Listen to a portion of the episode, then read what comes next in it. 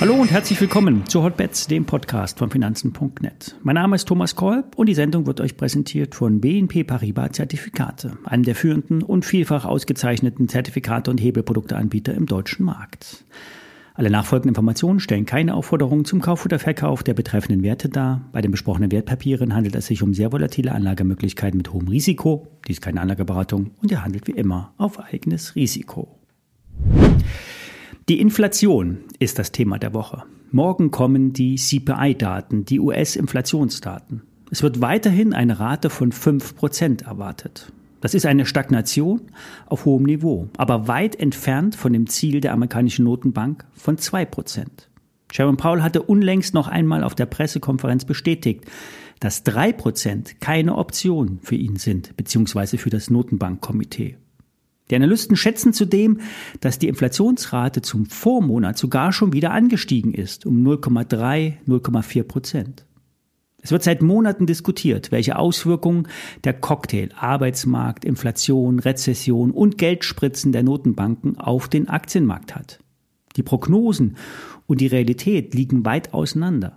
Die alten Hasen, die Kenner der Branche, die schon viele Krisen erlebt haben, sagen, das kann nicht gut gehen. Der Aktienmarkt zeigt sich unberührt und ist stark, sehr stark. Stark ist aber dieser nur vordergründig. Es sind die zehn stärksten Aktien, die den ganzen Laden oben halten. Es gibt Warnsignale, dass die Marktbreite nicht gegeben ist. Die Rallye kann nicht weiter auf zehn Säulen stehen. Und wer diese starken Aktien shorten will, muss sich bewusst sein, dass es erst weiter höher gehen kann. Der Schmerz an der Börse wird groß geschrieben. Aktien können länger steigen, als man es sich leisten kann. Beispiel Microsoft.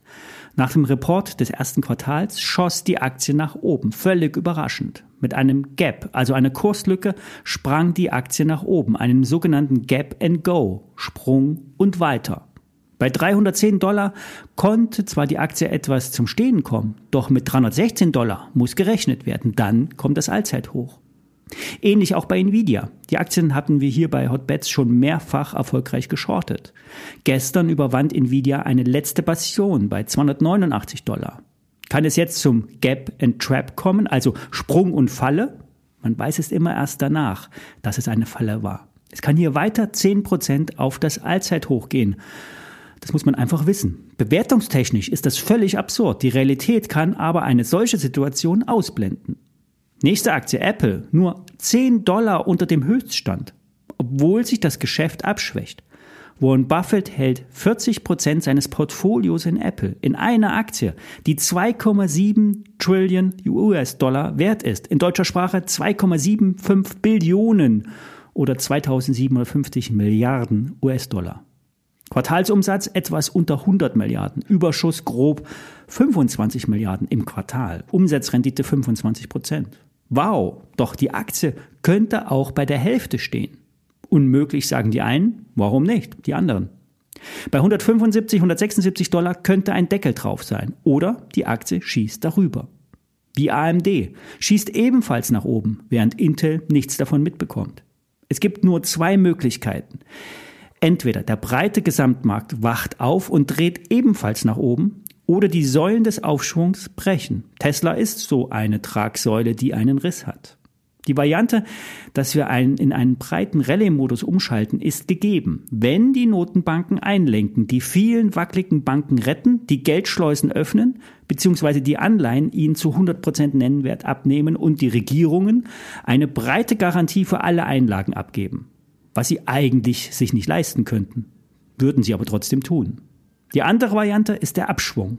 Der wird schnell und steil erfolgen, denn Märkte fallen schneller, als sie steigen. Fazit.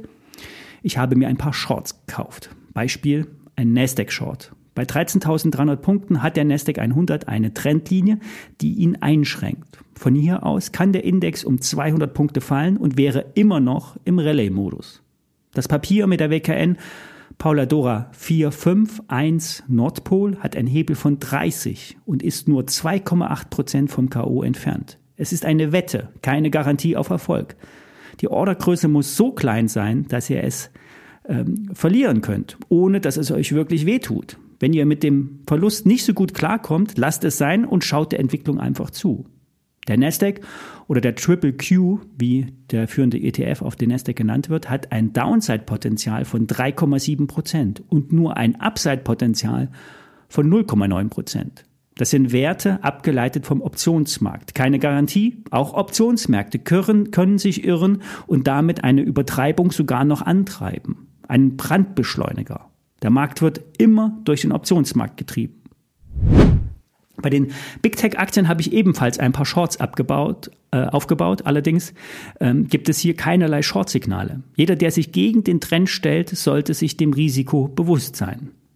Beim DAX bleibt die Lage gleich. Zwischen 15.650 und 16.020 Punkten kann der DAX schwanken, ohne dass er sich für eine Richtung entscheidet. Auch hier kann man oben shorten, aber die charttechnischen Aussichten liegen eher auf dem Allzeithoch bei 16.200.